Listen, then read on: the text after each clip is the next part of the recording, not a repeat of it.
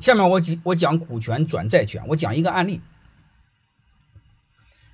这个这段时间，这个黄峥啊和这个黄光裕在合作，大家有印象吗？嗯，呃，应该是黄光黄峥是给他两个亿美金吧？嗯，占他五个点的股份。但是你一定要知道，嗯，国美基本上现在是呃日落西山。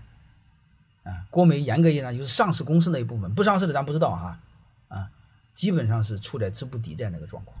但是你一定要知道，黄光裕曾经是首富，黄峥最厉害也是到了第二，好吧，这是一种位置非常被动。所以拼多多投资国美，用了一个是债转股的模式，啊。不是股转债，啊，他俩为什么合作？合作大家一定要知道是补自己的短板。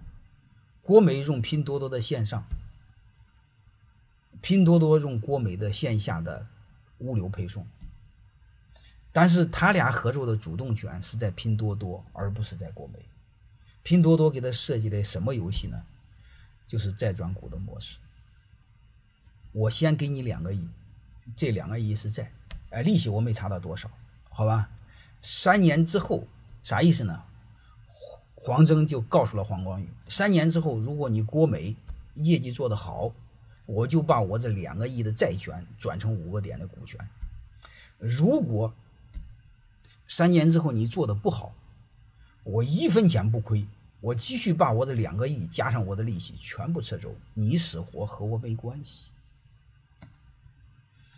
各位，大家能听明白了吗？这就是债转股模式啊！当然也可以股转债。你比如，我先入你两个亿，我先入你五个点的股份，三年之后我看行，我继续入股；不行，我转成债走人。